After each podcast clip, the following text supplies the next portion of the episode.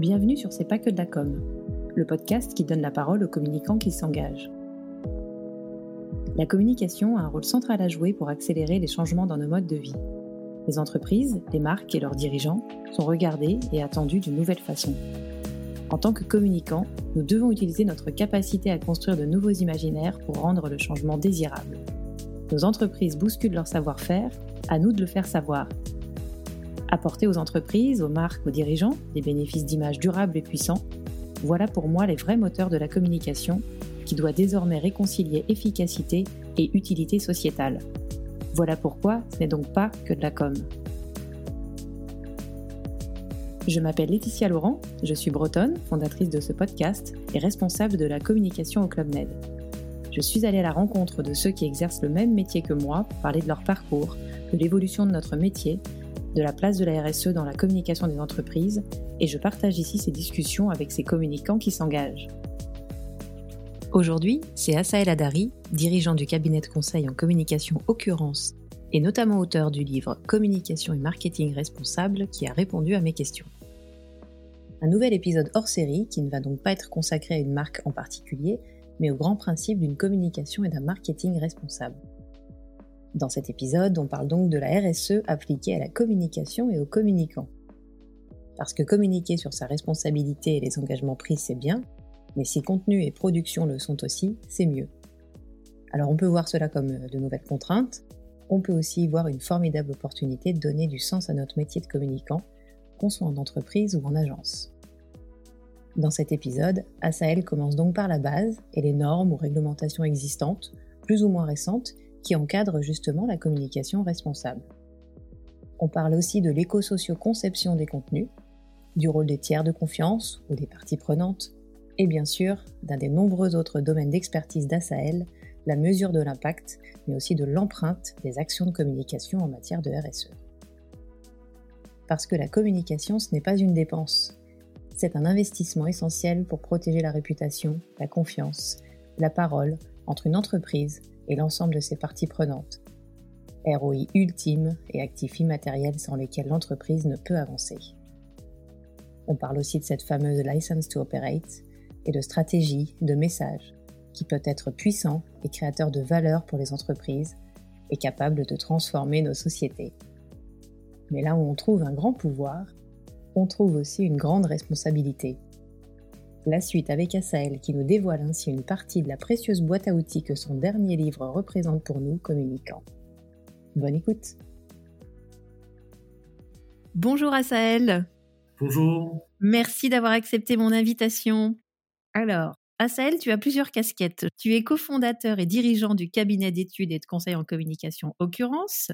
Tu es secrétaire général de l'association euh, Comment pour communication entreprise, qui est présidée par Séverine Lecomte, à qui on fait un petit coucou, parce que je l'ai reçu lors de l'épisode numéro 10 de ce podcast pour parler euh, d'une communication qui doit contribuer à inventer le monde, à le construire ensemble. Tu es également président de l'association des alumni euh, du CELSA Sorbonne Université et tu interviens à Sciences Po. Tu es membre de l'équipe pédagogique du Master Communication de Sciences Po Executive Education, co-auteur du Communicator et co-auteur de Communication et Marketing Responsable paru chez Duno en janvier dernier.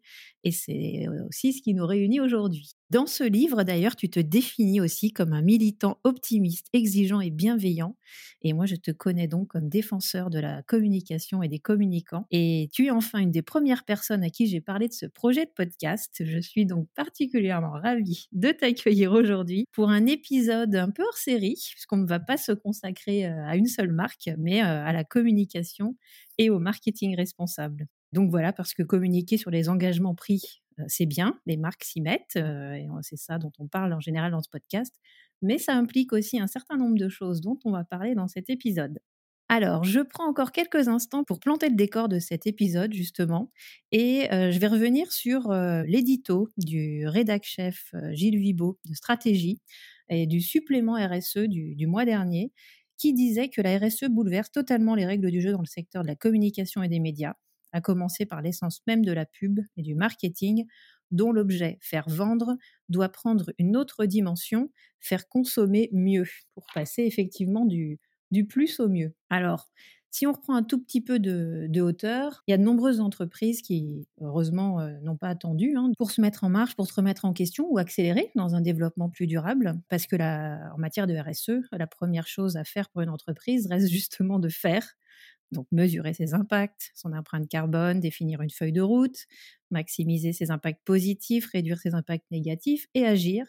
Et c'est seulement après ces, premières étapes qu'on va pouvoir communiquer sur les engagements pris. J'aime bien aussi parler de la trajectoire et puis aussi peut-être le chemin parcouru, parce que les progrès se mesurent pas seulement sur ce qui reste à faire, même si les enjeux sont nombreux. Et donc, la communication bah, sur ces enjeux RSE, ce n'est pas simple. C'est aussi la raison d'être de ce podcast, hein, s'inspirer des bonnes pratiques des uns des autres, des écueils éviter des règles d'or.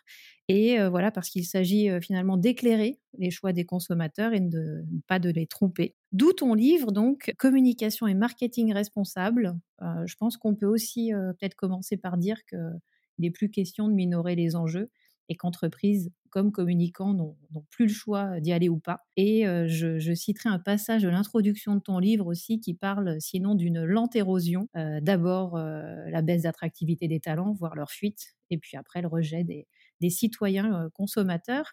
Est-ce que tu peux revenir, ce sera ma première question, sur ce qui a motivé l'écriture de ce livre, donc Communication et marketing responsable? Ça fait donc déjà 26 ans que j'opère dans ce secteur et je vois qu'il y a un sujet qui a peu progressé, enfin pas assez à mon goût, qui est la question de la légitimité de la fonction, de sa reconnaissance, et ça a des impacts très très réels hein, pour notre métier, c'est-à-dire en effet l'attractivité, le fait que ce poste soit pesé comme il doit, reconnu comme euh, une fonction stratégique, euh, qu'il siège au CODIR ou au COMEX. Enfin, tous ces sujets-là sont, sont parfois euh, des acquis, parfois pas encore complètement. Donc, je, vois ce besoin de légitimité. Par ailleurs, mon métier, c'est de mesurer des impacts. Et je vais le dire comme ça, de 95 à 2010, 2012. Et je vais vous dire pourquoi je peux mettre une date précise. Mon métier consiste principalement à mesurer le retour sur investissement de la fonction communication. On met des moyens sur la fonction, on mesure son retour sur investissement. Et en 2010 arrive la norme ISO 26000, puis son application à la communication en 2012. Et là, je me dis, en fait, il y a d'autres impacts. La com ne produit pas que du ROI. Et donc, il y a des impacts possibles. Et là, moi, en tout cas, c'était une prise de conscience, ou voilà, une sorte de, je sais pas, de, de révélation. de révélation, ouais. En tout cas, je, ça, ça, me. motivation. ce mot impact que j'utilisais beaucoup, il prend tout autre sens, il se complète, on va dire. Voilà, il est complété. En plein de dimensions. voilà, exactement, d'autres dimensions. Et donc, ça me renforce dans un point, c'est que la fonction com est une fonction sacrément scientifique parce qu'elle doit en permanence jongler et, et résoudre des équations à plusieurs inconnus. Ça, c'est vraiment une démarche presque d'ingénieur euh, de science et, certainement pas de, troubadour ou de saltimbanque, je le dis souvent. Hein, la, com, c'est un investissement, pas une dépense, et c'est piloté par des ingénieurs et pas des rigolos. Et la dimension, la prise en compte de tous ces impacts me renforce dans cette idée-là. J'écris, à cette époque-là, j'ai écrit un, bouquin sur la norme ISO 26000, qui est une super norme, et puis bah, quelques années plus tard, faisant le constat que finalement on avait un peu hiberné depuis 2012, euh, objectivement, euh, on a un peu hiberné euh, alors qu'on avait à peu près tous les éléments structurants intellectuellement en 2012, on n'a pas fait grand grand chose. je dirais que le secteur se réveille gentiment en 2019, 2020, il y a l'ADEME qui sort son guide sur la communication responsable, premier sortie de, de, de l'hibernation, et donc ça me, ça me semblait important. Alors, voilà, moi, moi, comme format de militantisme, je signe pas des pétitions, je manifeste pas, j'écris des livres. Donc c'était une manière de mon pavé à moi, c'était d'écrire un livre, pas trop long, voilà euh, cette fois-ci, mais pour essayer de à la fois rassembler tout ce qui euh, existait sur le sujet ou quasiment à date, parce que quasiment tous les jours euh, sort quelque chose de nouveau, et puis d'avoir une couche de conviction, d'assertivité en disant là maintenant il faut y aller, et globalement on a tout ce qu'il faut dans la manette. Quoi dans la besace, euh, on a les outils, etc. Donc voilà un peu le, le basculement, euh, voilà le cheminement intellectuel qui a conduit à la, création de ce livre, en sachant que dans le communicator, donc que je coécris, euh, dès l'édition 8, on commençait à en parler. Dans l'édition 9, il y avait un vrai chapitre euh, dédié. On commençait déjà un peu à avoir de la matière. Et puis là, vraiment, je me suis dit, il y a suffisamment d'éléments pour essayer d'établir, en tout cas, un état des lieux en début 2022, en ce début d'année 2022. Une vraie boîte à outils réactualisée. J'ai noté une notion aussi que tu soulèves dans au, début de ton livre, c'est cette fameuse license to operate qu'on peut traduire par donc le, l'autorisation de continuer à, faire ce qu'on fait en tant que communicant, et c'est même applicable à toute l'entreprise, voilà, parce qu'il y a le sujet de l'avenir de la communication, des communicants, mais aussi de l'entreprise. Alors on peut un peu s'inquiéter, on peut aussi y voir une formidable opportunité de donner du sens à notre métier, qu'on soit en entreprise ou en agence. Et c'est aussi dans ce sens-là, moi, que j'ai créé ce podcast, que je suis convaincue que la communication a un rôle à jouer pour euh, accélérer les changements dans nos modes de vie et donc euh, accompagner une transition nécessaire. Quelle responsabilité, euh, finalement, pour la communication et les communicants? Selon toi? Et, c'est bien ça le sujet. Hein. C'est bien, euh, moi je fais souvent cette métaphore, mais euh, imaginons que la communication soit un véhicule. Enfin, le rôle de la communication, c'est de véhiculer des messages. Donc, prenons cette métaphore du véhicule. Une chose est de mettre de la RSE dans les passagers, d'offrir des strapontins ou des sièges euh, à la thématique RSE. Une autre est de changer le véhicule on ouvre le capot, on regarde comment, comment le véhicule communication est, fait et à quoi il roule et comment il a été fabriqué, etc. Donc en effet, mon constat, c'est aussi pour ça que là, pour moi, il y avait une forme d'urgence, c'est peut-être pas le mot, mais il y avait un momentum, enfin, il y avait un truc qui, faisait que c'était maintenant. C'est cette dimension, c'est en effet le, le, sentiment que là, il y a une pression sociétale forte de certaines ONG, de certaines associations qui sont très très militantes, très puissantes, très fortes donc ça, c'est un peu la version un peu extrême, voilà. Mais même, mais là, il y a une pression citoyenne forte sur nos métiers, sur ce qu'on délivre, en effet, sur cet imaginaire qu'on délivre. Et puis, il y a pas ce risque, parce que maintenant, c'est un risque avéré euh, de fuite ou de non-rétention des talents. Et sans flagornerie, on est un métier d'intelligence, on est un métier d'analyse, on est un métier euh, de créativité. Enfin, on doit avoir des, on doit objectivement être capable de recruter des pépites. Hein. Enfin, c'est vraiment, on a, besoin en tout cas de ce, cette crème de la crème. Voilà, à un moment donné, euh, si euh, elle ne vient plus, si elle ne reste plus, notre métier va se paupériser intellectuellement, ensuite il va se paupériser économiquement, et c'est quand même le, très très très mauvais cercle euh, non vertueux qui se met en place. Moi je résume souvent ça parce que justement les les petits piou les étudiants, je les vois beaucoup, je donne pas mal d'heures de, cours aussi, et je vois que euh, leur envie, c'est d'être du côté des solutions et pas du côté du problème.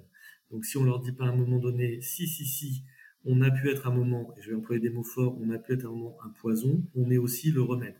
Si on leur dit pas, et qu'on leur dit pas juste cette phrase-là, hein, c'est qu'on leur démontre pas qu'on peut être la solution, le levier de transformation, ils vont pas venir.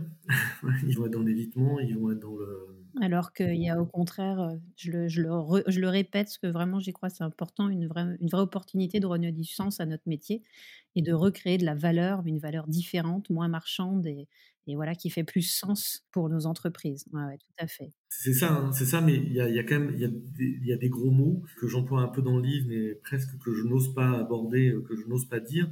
Il y a des, gros mots dans le secteur et objectivement, j'ai pas forcément la réponse. On doit ouvrir des chantiers sur ces mots. Le premier mot, ça va être sobriété c'est quoi de la ComSob euh, Dans une des dernières manifestations euh, avant le premier tour sur le climat, il y avait des, pancartes qui disaient le monde de demain sera sobre ou sera sombre. Très belle phrase de communicant. La, la, communication aujourd'hui, elle, est, confrontée vraiment à une pression sociale. c'est pour ça que je, pense qu'il y, a une sorte de convergence qui fait que c'est maintenant. Il y, a, vraiment une pression forte des, associations de consommateurs, des associations évidemment environnementales, plus ou moins virulentes, voilà, mais, mais y compris des associations, on va dire, très bienveillantes comme WWF s'y mettent aussi, donc on doit les entendre. La Convention citoyenne a beaucoup parlé de communication très spontanément, donc il faut aussi l'entendre. On met 150 citoyens qui se connaissent pas tirés au sort dans une salle. Au bout de la deuxième réunion, pour info, ils parlent de la com, parlent de notre métier. Donc voilà.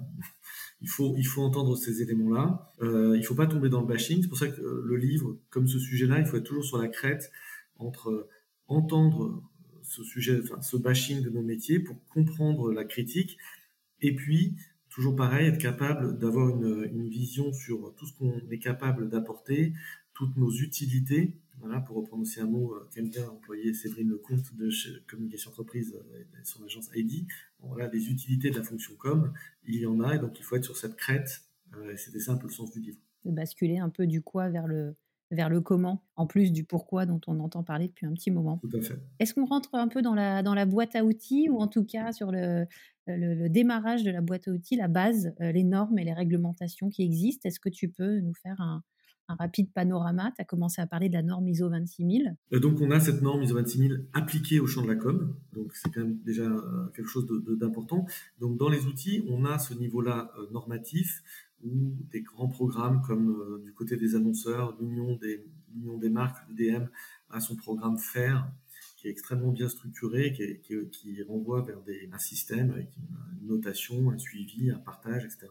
Puis du côté des agences, on a par exemple la norme des RSE, l'agence active, le label RSE agence active au sein de la ACC. C'est des grandes normes. Ensuite, au sein de, enfin, au sein de ces normes ou en plus de ces normes, on a des outils. Donc euh, des outils, ça va être euh, le système ADER ou Cléo pour mesurer le bilan carbone euh, d'un événement, ce qu'on appelle enfin, l'outil Carbon Clap qui permet de mesurer le carbone d'une vidéo. Donc on a ensuite des outils, on a une checklist qui est faite par l'ADEME pour éviter la diffusion de contenu greenwashing. Donc on a truc qui s'appelle anti-greenwashing, c'est en ligne, c'est gratuit, c'est une sorte de, ouais, de checklist, de to-do list. On a par communication entreprise, comment, euh, une checklist pour éviter euh, de diffuser des contenus sexistes. Donc on, a plein, plein d'outils, c'est un peu un puzzle, c'est pour ça que l'idée de le mettre dans le livre était vraiment d'essayer de les rassembler le plus possible. Je pense qu'on a intérêt, c'est pour ça que je cite plutôt les démarches qui sont à l'échelle des associations, des fédérations, etc. Parce que ce que je vois, et là c'est un petit agacement, c'est que je, je, vois que les grands acteurs de notre secteur se réemparent du sujet de la responsabilité pour en faire une différence commerciale marketing. Donc je vois que chacun est en train à nouveau de créer en son sein son scoring, son outil, son offre, son bidule, son machin. Et là, je trouve qu'on travestit, on trahit un peu le, sujet. Le sujet, c'était d'essayer d'avoir des, des, référentiels communs. Et à nouveau, si on commence à refaire, d'abord, ça va, l'annonceur va, va, pas savoir quel scoring se vouer, si j'ose dire. Et puis on essaie de refaire une logique de business sur quelque chose qui mériterait, je pense, plus d'unité, plus de transversalité. Oui, il y a une logique business qui vient se greffer un peu peut-être de certains acteurs euh, ou peut-être une méconnaissance aussi des outils existants. Aussi. Espérons que cet épisode serve à, voilà, et en plus de ton livre, hein, mais euh, en tout cas que cet épisode sur euh, les contenus de ton livre aide à les faire connaître effectivement auprès d'un maximum de communicants. C'est pour ça que je renvoie moi plus souvent euh, vers euh, la CC là depuis même mon livre a, sorti son calculateur carbone euh, un peu unique pour l'ensemble de, des agences, le programme faire de l'UDM encore une fois, des, bref des démarches plutôt sectorielles que acteur par acteur. effectivement. Alors après c'est peut-être je sais pas si c'est le bon ou le contre-exemple, mais au Club Med on a créé avec la RPP, on l'a évidemment pas fait seul, le certificat pour une influence responsable pour euh, voilà, permettre à nos influenceurs, en tout cas ceux qu'on sélectionne, ceux qui veulent travailler avec nous, de les accompagner en fait et de les sensibiliser à leurs responsabilités.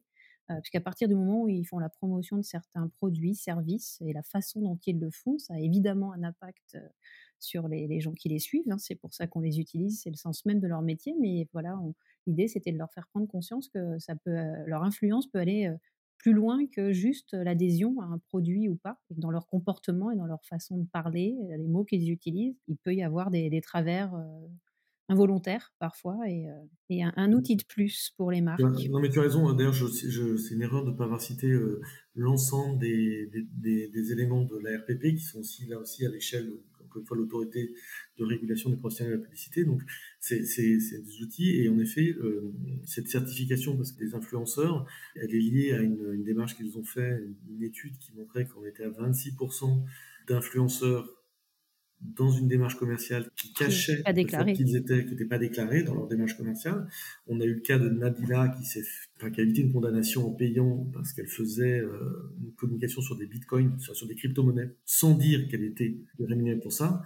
Donc en effet, c'est bien, euh, voilà, c'est mais l'RPP, tu as raison, c'est exactement ce niveau-là, ce niveau-là dont je parle, c'est un niveau euh, collectif on joue un pour tous, tous pour un. Enfin bref, on la joue, on la joue ensemble et on n'essaie pas d'en de, faire une singularité euh, commerciale. Euh. Et peut-être les décrets d'application viennent de tomber sur le sujet du wording autour de la neutralité carbone. Tout à fait. slash net zéro. je ne sais pas si tu veux en dire un, petit bah, mot également. Cas, Décision de l'ADEME aussi. Tout à fait, tout à fait. On les attendait, ces, validations. C'est un vrai sujet, mais qui renvoie pour moi dans, dans le sujet plus global de premier pilier de la com responsable pour moi, c'est la sincérité, l'authenticité, l'éthique des messages. Donc en fait, c'est un vrai gros sujet, c'est-à-dire que la fonction com, quand on se demande mais finalement de quoi sommes-nous responsables, bah, on est bien le dernier checkpoint euh, avant la diffusion d'un contenu, qu'il soit, euh, qu'il soit texte, qu'il soit label, qu'il soit iconographique, qu'il soit film, qu'il soit, enfin bref, tous les contenus, on est le dernier checkpoint et après c'est diffusé. Donc, si ça, c'est pas une responsabilité, je sais pas ce que ce que c'est qu'une responsabilité.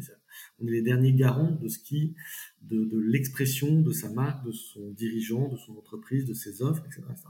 Donc, en effet, le euh, fameux zéro carbone, net zéro, etc., etc., il va falloir, et ça va être des batailles entre la com, les juristes, et donc les, les communicants étaient déjà sensibilisés, mais comme il n'y avait pas cette décision, ben, les juristes, euh, globalement, dans l'entreprise, avaient gain de cause, ils disaient, bah non, tu vois, c'est pas interdit, donc. Il y avait un flou qui permettait. Mais c'est là, c'est là où en plus on touche à quelque chose, c'est que c'est pas interdit. Donc, moi, pour beaucoup de sujets dans la communication responsable, on n'est pas sur un sujet simplement légal, on est sur un sujet moral, on est un sujet d'éthique. Et en fait, il y a des batailles comme ça. Euh, il faut absolument que la fonction com, elle essaie de résister le plus possible, et c'est une bataille. On peut faire plein de choses légalement qui ne soient pas morales. Et donc, à un moment donné, on peut tout à fait respecter ces processus si les processus sont pas très moraux. Par exemple, dans les appels d'offres, c'est un vrai sujet. Pour vous donner juste un cas euh, qui est à peine faux, enfin qui est très proche d'une réalité. Si par exemple on me dit euh, qu'on a fait un stand éco-conçu parce que le stand en gros il est en carton et qu'on peut en faire du compost à la fin du salon, pour arriver à ce stand éco-conçu, on a fait un appel d'offres pendant six mois avec dix agences neuf qu'on n'a pas dédommagé, des perdantes, qu'on a fait travailler les agences cinq week-ends de suite euh, et qu'on n'a pas trop été regardé si le sous-traitant du sous-traitant de l'agence pour faire le stand en carton, il n'était pas en train de faire travailler des enfants euh, qui avaient 6 ans. Il peut y avoir des sujets de légalité là-dedans, mais en fait, pour beaucoup, dans beaucoup de, de, de ce que je viens de décrire, en fait, c'est le processus. Voilà, c'est un processus, on va dire, bah, ouais, c'est le processus normal. Quoi. Et en fait, ben, ce processus, peut-être qu'il faut le revoir, il faut peut-être le réviser à l'aune d'un sujet qui est euh, est-ce que c'est est-ce que bien moral? Est-ce c'est pour ça que mon chapitre sur ce sujet-là, il s'appelle éco-socio-conception parce qu'on est un biotope, parce qu'on est un écosystème et que euh, voilà le sujet du carbone il est majeur, mais finalement on n'est pas les principaux. Enfin, dans l'échelle d'une entreprise, c'est pas la fonction com qui, euh, qui est le principal producteur de gaz à effet de serre. En revanche, la dimension sociale, ça, oui, on a un vrai, dimension. Et la fonction com a sa part, de toute façon, de responsabilité ou de marge de manœuvre, comme l'ensemble des métiers en entreprise. tout à fait. Il faut voilà. prendre sa part du, colibri, là. Exactement. Et, notamment, notamment un, angle mort dans notre métier, et là aussi l'ADEME, pourtant, alerte, alerte, alerte, c'est la digitalisation. Alors, la digitalisation ne veut pas forcément dire euh, des dégâts euh, de, de, carbone selon si vos IT, enfin les IT dans vos structures ont pris, enfin, se sont elles-mêmes transformées en Green IT, mais quand même globalement, ce qu'on constate, c'est que la digitalisation des dispositifs de communication, des, démarches la dématérialisation, la hein, dématérialisation euh, génère plus de CO2. Et pour, tiens, pour donner euh, à tes auditeurs un sujet de réflexion très science-fiction, à peine science-fiction, on a déjà des entreprises, des annonceurs qui commencent à acheter des hectares dans le métaverse. Le sujet de la com dans le métaverse va se poser on va dire dans un an, deux ans, trois ans, quid du bilan carbone du métaverse? J'ai des petits doutes. La question est posée. Voilà, la question est posée. C'est vrai que c'est un enjeu énorme. Alors, euh, on a déjà eu l'occasion d'en parler, mais c'est vrai que pour les entreprises qui commencent plus ou moins seulement à communiquer sur leurs engagements RSE, déjà, enfin, si on parle de hiérarchie des enjeux, l'enjeu est donc déjà de mesurer ces impacts, ensuite d'agir et ensuite, on voit bien que pour créer voilà, de la préférence et préserver son business aussi, de communiquer sur ces sujets-là. Et ensuite se pose, alors ensuite, et ça devrait être en même temps, c'est tout l'objet de cet épisode, le sujet de finalement, OK, le contenu, toutes les entreprises, les marques y vont, mais le contenant et le fameux véhicule dont tu parlais tout à l'heure. Euh, et donc, voilà, le, sujet de la sincérité, de l'authenticité des messages, mais aussi comment sont véhiculés ces messages, euh, le poids des vidéos, le poids des images, le choix des, personnes qui incarnent aussi euh, les bénéfices d'un produit. La, diversité de ce qu'on montre, enfin comment on montre la diversité, sans non plus tomber dans une vision mécanique ou arithmétique des choses. Est-ce que tu as d'autres justement, voilà d'autres exemples une fois on montre le handicap? Par exemple, le handicap, on a, on, chez, avec Communication Entreprise et Kantar, on a fait une étude sur pour analyser 25 ans de publicité en France dans, sur 25 ans de publicité enfant, donc c'est un, corpus colossal. Globalement, on est à 1% de visibilité euh, des personnes en situation de handicap dans la publicité. Je rappelle que les personnes en situation de handicap, cognitif ou physique, c'est 15% de la population. 1, 15. Et ces 1%, quand on les montre, c'est pour parler de quoi? De handicap. Donc aujourd'hui, il y a une sorte d'impossibilité quasiment pour les communicants, publicitaires, mais pas que publicitaires, de montrer des personnes en de handicap pour parler de gel douche, de je sais pas quoi, de, vacances, de, voilà. Et à chaque fois, qu'on montre une personne en situation de handicap dans des actions de d'entreprise, c'est pour parler handicap. Alors pas simple. Et pour rebondir, euh, mais sur à travers un autre sujet, la dernière euh, publicité Intermarché, dernier spot télé, je ne sais pas si tu l'as vu sur ce papa euh, qui se retrouve seul, qui a donc perdu son épouse. On comprend, on comprend au fil de l'eau. Et je trouve que j'étais devant ma télé, c'est pas si souvent, mais je crois que c'était dimanche dernier, en tout cas un dimanche soir, avant le film de 21h. On, on a tous cru, je me balader sur Twitter ensuite, que c'était le début du film du dimanche soir, et pas du tout. Et je pense que 9 personnes sur 10 qui étaient devant leur télé à ce moment-là ont fini en larmes. Et c'était assez bouleversant, très bien exécuté. Après, est-ce qu'une marque doit aller jusque-là? Enfin voilà, tout le monde n'était pas d'accord, mais euh, c'était pas le handicap là, mais en tout cas, c'était des sujets de, vie un peu tabous, mais qui existent. Paris sacrément osé. Je serais curieuse d'avoir le, retour des, communicants qui, ont osé aller sur ce terrain-là. Intermarché creuse son sillon, hein, voilà, creuse son sillon des sujets d'émotion, puisqu'on a eu euh, le couple du Mais c'est ça, euh, voilà. caissière. L'alimentaire était au cœur, euh, évidemment, de. Ils ont rebondi sur la pandémie avec, avec une personne, en tout cas dans, avec le monde de. oui, le soin apporté au, justement aux soignants. Ouais. Mmh. et puis, déjà aussi un, monsieur qui perd, enfin, voilà. qui perd sa femme, etc., voilà. qui est veuf. Voilà. Donc, en fait, il et puis un plus jeune. Ensuite, le, voilà, donc, c'est curieux de savoir jusqu'où ils vont aller pourrait faire l'objet d'un autre épisode. Bah, en tout cas, dans la communication responsable, la question de euh, l'entreprise qui est traversée par des enjeux de société, euh, là on parle, euh, voilà, parce que le prochain épisode, il y aura un sujet sur le fait religieux. Comment elle s'en empare Comment, comment l'entreprise s'empare ou pas Est-ce que l'entreprise doit avoir une opinion ou ne pas avoir une opinion sur le sujet Doit avoir un positionnement sur le sujet Chaque entreprise aujourd'hui peut être saisie par une partie de son, ses communautés, euh, le consommateur de, ces sujets-là. Et dans un sujet, dans un registre plus gai, en tout cas, j'ai enregistré un épisode avec euh, Cécile Lochard, euh, qui est directrice de développement durable de Guerlain et porte-parole de la marque aussi, et qui était revenue sur les nouvelles Aqua Allegoria, euh, dont le flacon était 100% verre recyclé, rechargeable à nouveau, et puis 95% de, de, produits bio, en tout cas biosourcés. Et s'est posé après la question de la campagne pour mettre en avant ce nouveau produit. Yann Arthus Bertrand a accepté de réaliser la campagne à condition de réduire au maximum l'empreinte carbone globale de la campagne. Et au lieu de 300 tonnes, ça a été 30 tonnes et ça a été uniquement, enfin ils ont mangé végétal, enfin ils étaient voilà en mode végétarien pendant tout le tournage et ça a été en train et pas en avion. J'allais dire, il a pas pris un hélicoptère pour faire le. Non, non, il l'a pris beaucoup pour montrer l'état de cette planète effectivement et il compense et il a sa fondation Good Planet, mais voilà personne n'est parfait. Mais donc voilà, il y a eu cette volonté euh, d'avoir une campagne éco-conçue pour un produit éco-conçu et c'est allé jusqu'aux événements de lancement auprès de la presse euh, avec un, guide des euh, événements éco-conçus qui devient du coup, qui permet en tout cas à Guerlain de devenir un peu la maison pilote en termes de communication responsable sur ces enjeux des RSE pour le groupe LVMH. Donc c'est un exemple intéressant aussi. Tout à fait.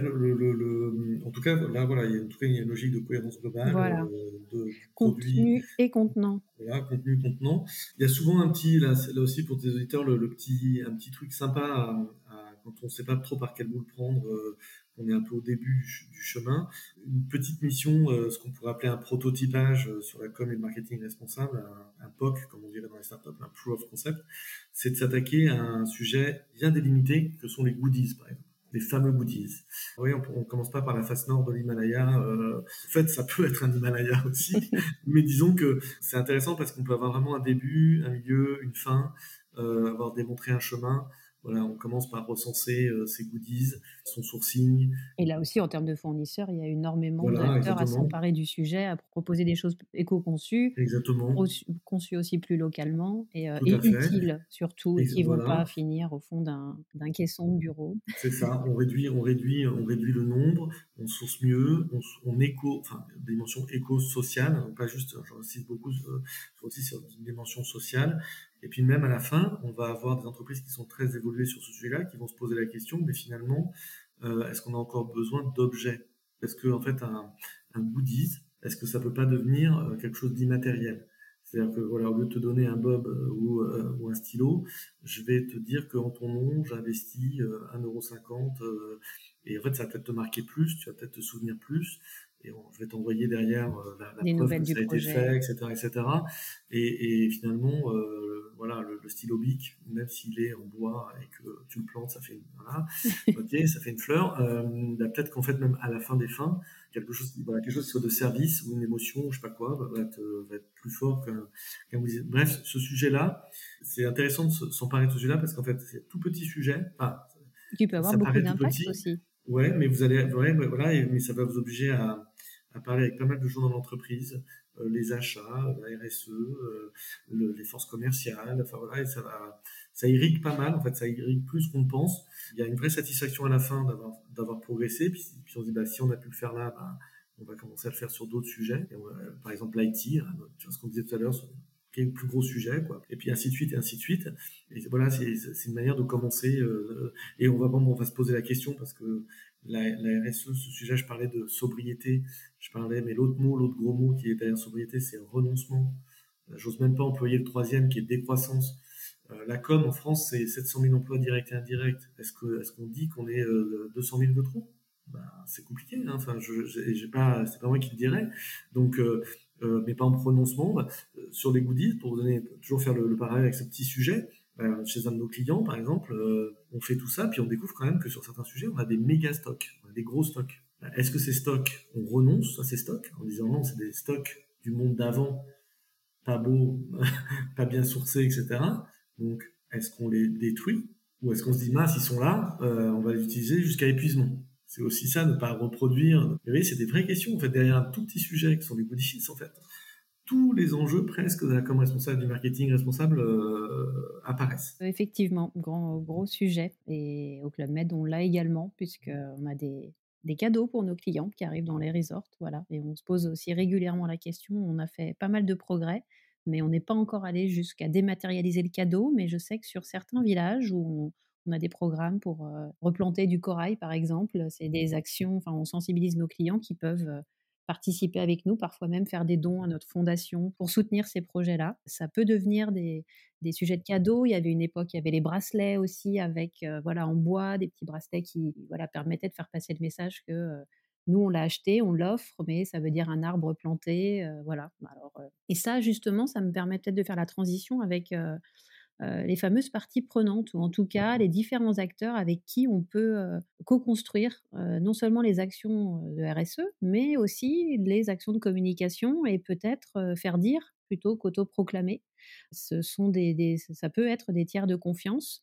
c'est un sujet que tu abordes dans ton livre, c'est le co-développement justement avec les parties prenantes, des actions évidemment, mais aussi des messages et des outils. Est-ce que tu peux nous en dire un peu plus? Oui, en fait, il y a, dans le fonction com et marketing, il y a de plus en plus c'est mon métier de base, euh, l'habitude de, de, mesurer, donc de faire des études quali, quanti, d'écouter les réseaux sociaux c'est bien de faire des pré-tests, des post-tests, etc. Mais on peut aller un peu plus loin en se disant qu'on va co-construire davantage, c'est-à-dire qu'on va, euh, même on peut parler parfois de, de parties prenantes, de parties intégrantes, c'est-à-dire de se dire je vais à l'échelle, je dis bien à l'échelle de la fonction com, et pas à l'échelle du groupe qui peut être, si vous êtes une entreprise à mission, euh, vous êtes déjà, euh, vous avez peut-être un, un comité des parties prenantes, mais là c'est à l'échelle de la com, et c'est de se dire est-ce que je peux réunir à un rythme régulier un comité de parties prenantes non pas pour réfléchir au global, mais pour réfléchir à mes messages, à la manière de les délivrer, au format, au contenu, au contenant, etc.. Ça peut être des sujets d'accessibilité, ça peut être des sujets de, euh, encore une fois, de formulation. Euh, voilà, vous pouvez mettre l'ADEME, non pas par rapport à mais par rapport à ce qu'on disait tout à l'heure sur la manière de formuler les choses. Et globalement, les parties prenantes aiment bien ce, rôle-là. En revanche, il y a, moi, pour moi, il y a trois questions à se poser face à, ça. C'est avec qui vous voulez et vous pouvez parler. Et en fait, c'est pas si évident que ça. Euh, est-ce que vous allez tout de suite chercher Extinction Rebellion ou au contraire, euh, justement, euh, Good Planet ou WWF Est-ce que vous allez, quand vous êtes dans l'alimentaire, enfin dans l'agroalimentaire, est-ce que vous allez chercher L214 ou, euh, ou une autre association Avec qui vous voulez parler et avec qui on peut parler c'est la première question, et voilà, ça peut mériter un peu de temps de réflexion. Euh, ensuite, il y a de quoi est-ce qu'on s'autorise à parler? Donc les thématiques. Euh, il peut y avoir des sujets de R&D, il peut y avoir des sujets, euh, enfin le, secret des affaires, c'est une réalité. Euh, qui, par exemple, un truc tout bête, hein, dans un comité comme ça, souvent il y a une question, c'est mais au fait, qui définit l'ordre du jour? C'est une question hyper basique. Hein. c'est une question qu'on se pose à chaque réunion. Mais quand on est dans cette démarche de partie prenante, ça prend un sens euh, très très fort. Qui euh, pense et propose l'ordre du jour L'entreprise ou L'entreprise, les parties prenantes elles-mêmes. Voilà, que Et enfin, il y a un troisième sujet, et celui-là c'est un peu le, juge de paix, c'est qu'est-ce qu'on peut tracer comme décision, comme arbitrage, comme réallocation, comme euh, transformation que l'on a que l'on a réalisé à l'aune de ce qui s'est dit dans ces réunions. C'est-à-dire si au bout d'un an, vous, avez, vous êtes vu aller quatre fois, vous n'êtes pas capable de pointer très précisément que grâce à la réunion euh, du deuxième trimestre, on a changé quelque chose, on n'a pas dit ce qu'on aurait voulu dire, on l'a dit autrement dans un format, etc. Globalement, on va quand même se poser l'intérêt de l'utilité. Et là, euh, on peut imaginer du, j'allais dire ce que moi j'appelle du purpose washing, c'est-à-dire euh, la raison d'être washing. Voilà, c'est-à-dire que on s'active, on fait des trucs autour de la raison d'être, et puis en fait, il ne percole pas grand-chose dans la transformation. S'il y a des communicants qui nous écoutent et qui ont mis en place ces comités de parties prenantes, mais ou en tout cas plutôt euh, ramener à l'échelle de la communication des instances de gouvernance de la com sur ces enjeux RSE, je suis très preneuse, euh, voilà, parce que je pense que ça se fait naturellement dans beaucoup d'entreprises via euh, certains communicants, euh, pas forcément dédiés à la RSE, mais dans leur métier, en tout cas qui s'en préoccupent. Et ça serait intéressant d'avoir des retours d'expérience là-dessus. Oui, c'est pas le, principal frein souvent, au-delà bah, de, déjà de répondre à ces trois questions, qui n'est pas simple, notamment la première, à définir la dream team. Quoi. Moi, c'est ce qu'on appelle en RSE des critical friends, c'est-à-dire c'est des amis critiques, c'est des amis qui, c'est quand même des gens avec qui on peut parler, pour ça je parlais de, mais qui vont nous proposer, qui vont nous obliger à, regarder des angles morts. Nous quand même nous contraindre gentiment, avec amitié. Complaisant, euh, bienveillant, mais pas complaisant. Voilà, c'est ça, exactement. Mais ils vont quand même nous obliger un peu à tourner la tête, même si, si on est un peu, un peu raide. Euh, ils vont, mais ils vont le faire. Euh, et donc, c'est constructif. Souvent, souvent, voilà, souvent, ce qui arrête un peu les communicants dans cette démarche-là et qui est réel, c'est le rapport au temps. C'est-à-dire qu'en fait, c'est vrai, enfin la fameuse phrase tout seul euh, on va plus vite, euh, à plusieurs on va plus loin. Euh, il faudrait dire tout seul on va plus vite, à plusieurs on va plus responsablement. Enfin, je sais pas si une phrase. on va on va avec plus de responsabilité parce qu'en fait c'est vrai que meilleure conscience des différents enjeux. Mm. Ouais, dans, un flux dans un, un, flux de travail qui, est, qui, est, qui, est, parfois intense, avec des rythmes forts, des livrables, etc. Dire ouais, tous les mois ou tous les deux mois, je réunis mon truc, etc., etc. Ça peut paraître comme un temps perdu, mais je pense que c'est un temps qui vous permet de, ouais, d'éviter aussi des crises ou de, d'éviter des, des, des, petits risques réputationnels. Et puis, euh, un point où, pour moi qui est important, c'est là où le ROI rencontre les impacts euh, écologiques, sociaux et sociétaux, c'est que peut-être derrière la notion de sobriété, il y a la notion de sobriété efficace, c'est-à-dire le fameux, ce que tu disais tout à l'heure, moins mais mieux. Et moins mais mieux, en fait, c'est un mot qu'on peut utiliser en ROI, parce qu'il y a mieux, voilà, et on est à la recherche de, moins mais mieux. Et création de valeur. Mm. Voilà, donc création de valeur et sobriété. Voilà, c'est moins mais mieux. On a le moins, le moins qui renvoie vers, ce qu'on cherche et le mieux qui renvoie vers le ROI. Donc peut-être que euh, quand on écoute les parties prenantes, ils vont nous dire, mais écoute, euh, voilà, le bon format pour toucher tel public, puisque j'en suis, je suis concerné, c'est ça. Pas la peine d'arroser la terre entière. Euh, fais ça comme ça, ça va, et on va peut-être aller vers plus d'efficacité, d'efficience. Et tu parlais de ROI, alors je sais que c'est un, sujet qui te tient à cœur, hein, euh, donc tu as fondé un, cabinet d'études, hein, euh, et tu as été le premier acteur indépendant même à mesurer très finement, par exemple, le nombre de manifestants lors des premières manifestations de la crise des Gilets jaunes. Est-ce que tu peux nous parler un peu de la mesure finalement des, alors des actions de communication en, matière d'engagement RSE, parce qu'il y a la mesure de leur impact euh, mais, et de leur empreinte. Mais voilà, on va parler peut-être plus d'impact. le ROI, pour moi, c'est pour ça qu'il est, complémentaire, enfin, complémentaire et pas forcément en opposition, même si parfois ça peut l'être. Je donne un exemple très concret.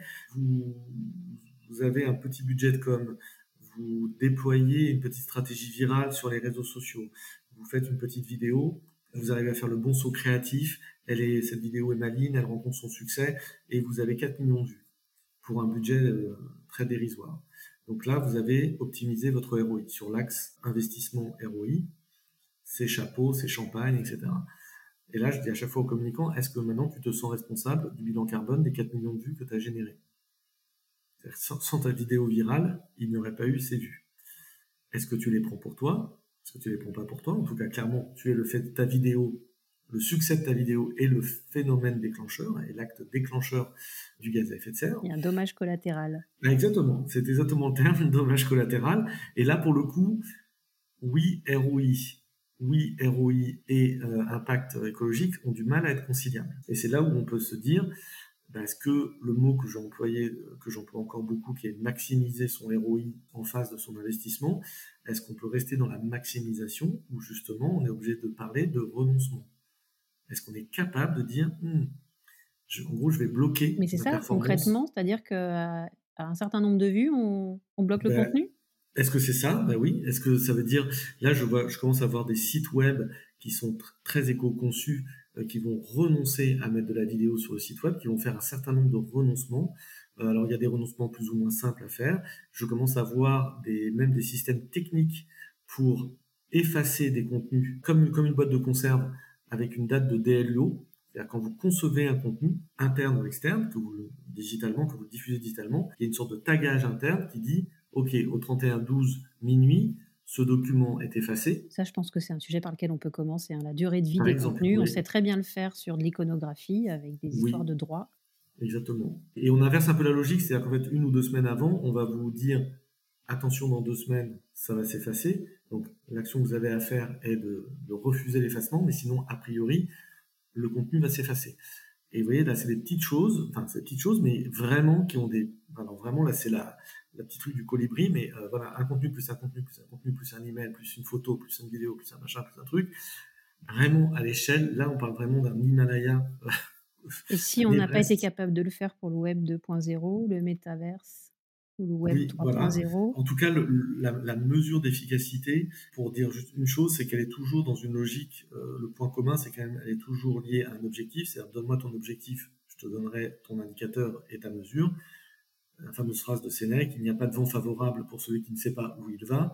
Donc d'abord tu me dis où tu vas. Ensuite on peut bâtir une méthodologie et des indicateurs. Et ensuite on fait pas ça juste pour mettre des bâtons dans des cases de tableur Excel.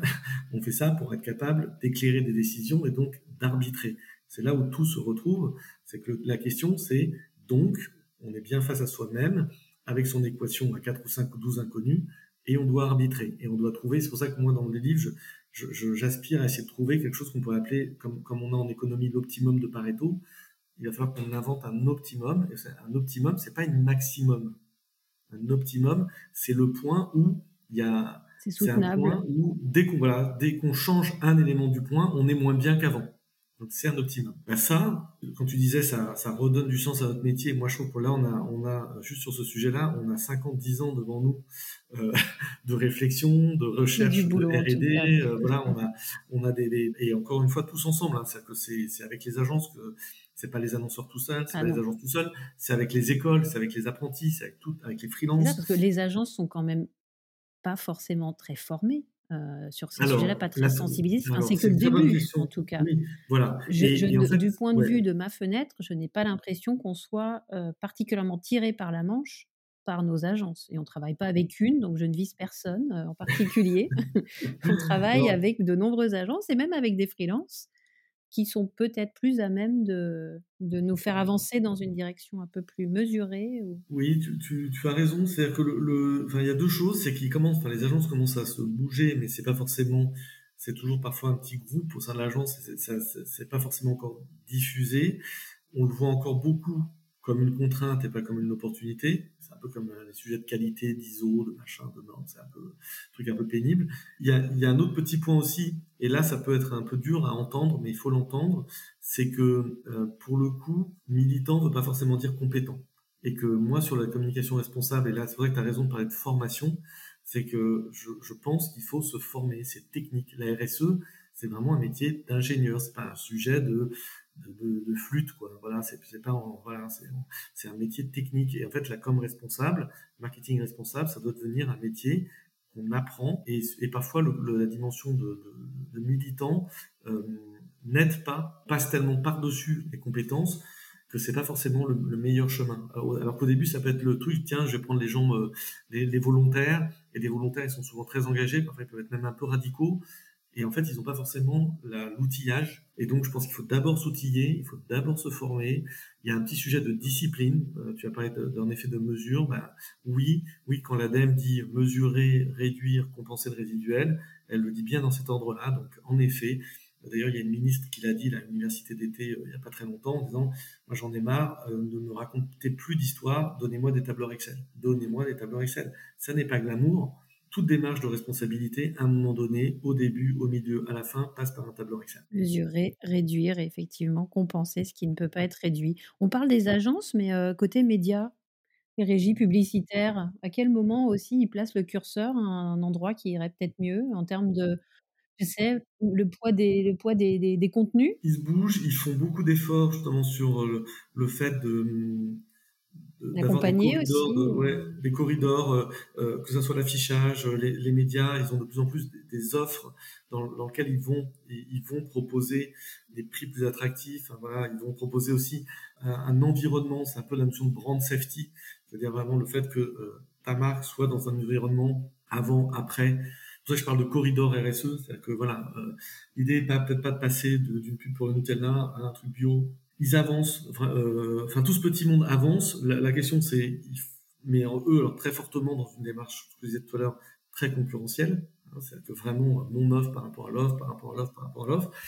Si ça doit être le chemin, et eh ben, j'allais dire un peu cyniquement, ben, euh, tout est bon à prendre pour aller plus dans le sens du RSE, j'allais dire là. Euh, mais je pense qu'à un moment donné, il y aura quand même ce travail, encore une fois, de euh, transversalité qui devra se mettre en place. Euh, mais pour l'instant, dans les médias, franchement, ça, ça se bouge, tous canaux confondus, mais évidemment avec cette très très forte envie d'en faire un argument, un commercial. Argument de, ouais, commercial et de, de, de promesse singulière. Voilà. Alors, on arrive à la fin de cet épisode. Une, dernière question conclusion. Donc, la communication responsable, fonction fragile et peu stratégique ou puissante, capable de créer de la valeur pour les marques et entreprises et ainsi de transformer nos sociétés? Euh, Prends le temps de la réflexion, peut-être. non, si on me connaît un peu, je, je milite tellement pour cette, c'est la reconnaissance de cette fonction comme une fonction euh, créatrice de valeur, euh, notamment, enfin, pour être très clair, hein, c'est, quand tu parlais de ROI, le ROI ultime, c'est le sujet de la réputation, de la confiance entre, entre l'entreprise, sa parole et l'ensemble de ses parties prenantes. L'histoire est remplie de crises qui montrent que quand la réputation, qui est pour moi comme un compte, c'est comme un compte bancaire, on est en débit ou on est en crédit, quand on est en débit, globalement, il y a peu d'options pour se, pour se refinancer quelque part. Il n'y a pas une banque européenne de la réputation. Quand vous êtes en débit, globalement, vous êtes mort ou pas loin d'être mort. C'est-à-dire que votre parole n'est plus, c'est le fameux license to operate, c'est-à-dire que vous n'avez plus ce droit de faire ce que vous faites comme vous le faites, et donc on n'est pas très loin de la banqueroute euh, business. Business, vous vous effondrez en bourse, il y a plein, plein, plein de crises. Ce serait trop long d'évoquer toutes les crises, mais du Dieselgate de Volkswagen, de United Airlines qui, vire son, qui fait du surbooking, qui perd un milliard, un milliard d'euros en bourse en une nuit, enfin, etc. Enfin, donc la fonction com, c'est vraiment euh, pour moi le, le, le gilet pare-balles de, de la réputation. C'est aussi celle qui va déployer. C'est pas que protecteur, c'est aussi celle qui déploie. Et donc c'est c'est celle qui est le banquier de l'actif immatériel certes, mais en fait très matériel, l'actif principal de l'organisation. Et je pèse mes mots, je dis bien actif principal. Euh, il, y a plein plein de cas dont on pourrait parler euh, qui montrent que à la fin des fins, la valeur de la marque, la valeur, la valeur relationnelle de l'entreprise, c'est c'est supérieur aux actifs matériels. Donc là-dessus, il n'y a, a, pas photo pour moi. Euh, je pourrais faire une grande démonstration un jour. La fonction com est la fonction la plus stratégique de l'entreprise. Elle pilote l'actif matériel le plus important. Donc, forcément, comme on dit, et c'est une phrase qui est, attribuée à 50 personnes, donc on ne sait plus trop qui est l'auteur de cette phrase, les grandes, avec, avec les grandes responsabilités, avec les grands pouvoirs viennent les grandes responsabilités. Spider-Man, dans le premier épisode de Spider-Man, on, l'attribue à, Spider-Man qui se retrouve avec des pouvoirs et donc je crois que c'est son nom qui lui dit attention, avec les grands pouvoirs viennent les grandes responsabilités. Euh, donc on a des grandes responsabilités parce qu'on a un grand pouvoir et donc apparaît un mot, et c'est peut-être là-dessus qu'on on peut aussi conclure, c'est qu'on commence à apparaître un mot qui est de la communication régénératrice. C'est-à-dire que non seulement il s'agit d'être responsable, mais il s'agit pas simplement dans la gestion des risques. voilà, on a, voilà, on a, on a, on a creusé un trou depuis 50 ans. On revient square, on revient plan. La question, c'est maintenant, est-ce qu'on peut régénérer, voilà, et reconstruire le trou. le trou ou inventer ou réinventer le, un, autre monde, puisqu'une autre fin est possible. C'est ça. Pour reboucler avec, avec l'introduction. Effectivement, bah, passionnant. Oh là là, on pourra en parler euh, longtemps, euh, parce que c'est que le début. en tout cas, le début de chaque cette semaine, nouvelle ère. chaque, semaine, chaque semaine, il se passe quelque chose de, dans ce de, de la communication. Mais passionnant, bah, on aura peut-être l'occasion de refaire un épisode pour euh, voir un peu le chemin parcouru par les uns et les autres. Merci à Sahel d'avoir répondu à, mes questions. C'est un plaisir. Merci pour l'initiative de ce podcast. Bah, c'est gentil, merci pour ton soutien. Et puis voilà, toujours un plaisir d'écouter tes convictions, mais aussi tous tes questionnements, parce qu'on n'a pas toutes les réponses. Et, et, donc, ce nouveau livre est un, une base de solutions, une boîte à outils pour une communication plus responsable et donc plus utile à nos entreprises, aux marques, à la société, et puis finalement à cette planète et ses habitants. Et, et c'est effectivement que le début. Merci beaucoup, Asael. Merci à toi. À, bientôt. Merci pour votre écoute. Si vous avez aimé ce nouvel épisode du podcast C'est pas que de la com, parlez-en autour de vous, abonnez-vous au podcast, c'est gratuit. Si vous en avez le temps, attribuez 5 étoiles et laissez pourquoi pas un petit commentaire qui pourra donner envie à d'autres d'écouter ce podcast. Et si vous pensez à certaines marques, certaines entreprises, ou à des personnes que vous souhaiteriez écouter parler de la place de la RSE dans la communication des entreprises, ou si vous êtes vous-même DIRCOM ou responsable de la communication corporate ou RSE d'une entreprise inspirante et que vous souhaitez partager votre propre expérience, n'hésitez pas à me contacter via LinkedIn ou Twitter, où vous me retrouverez sous mon propre nom, Laetitia Laurent. Merci et à bientôt pour un prochain épisode.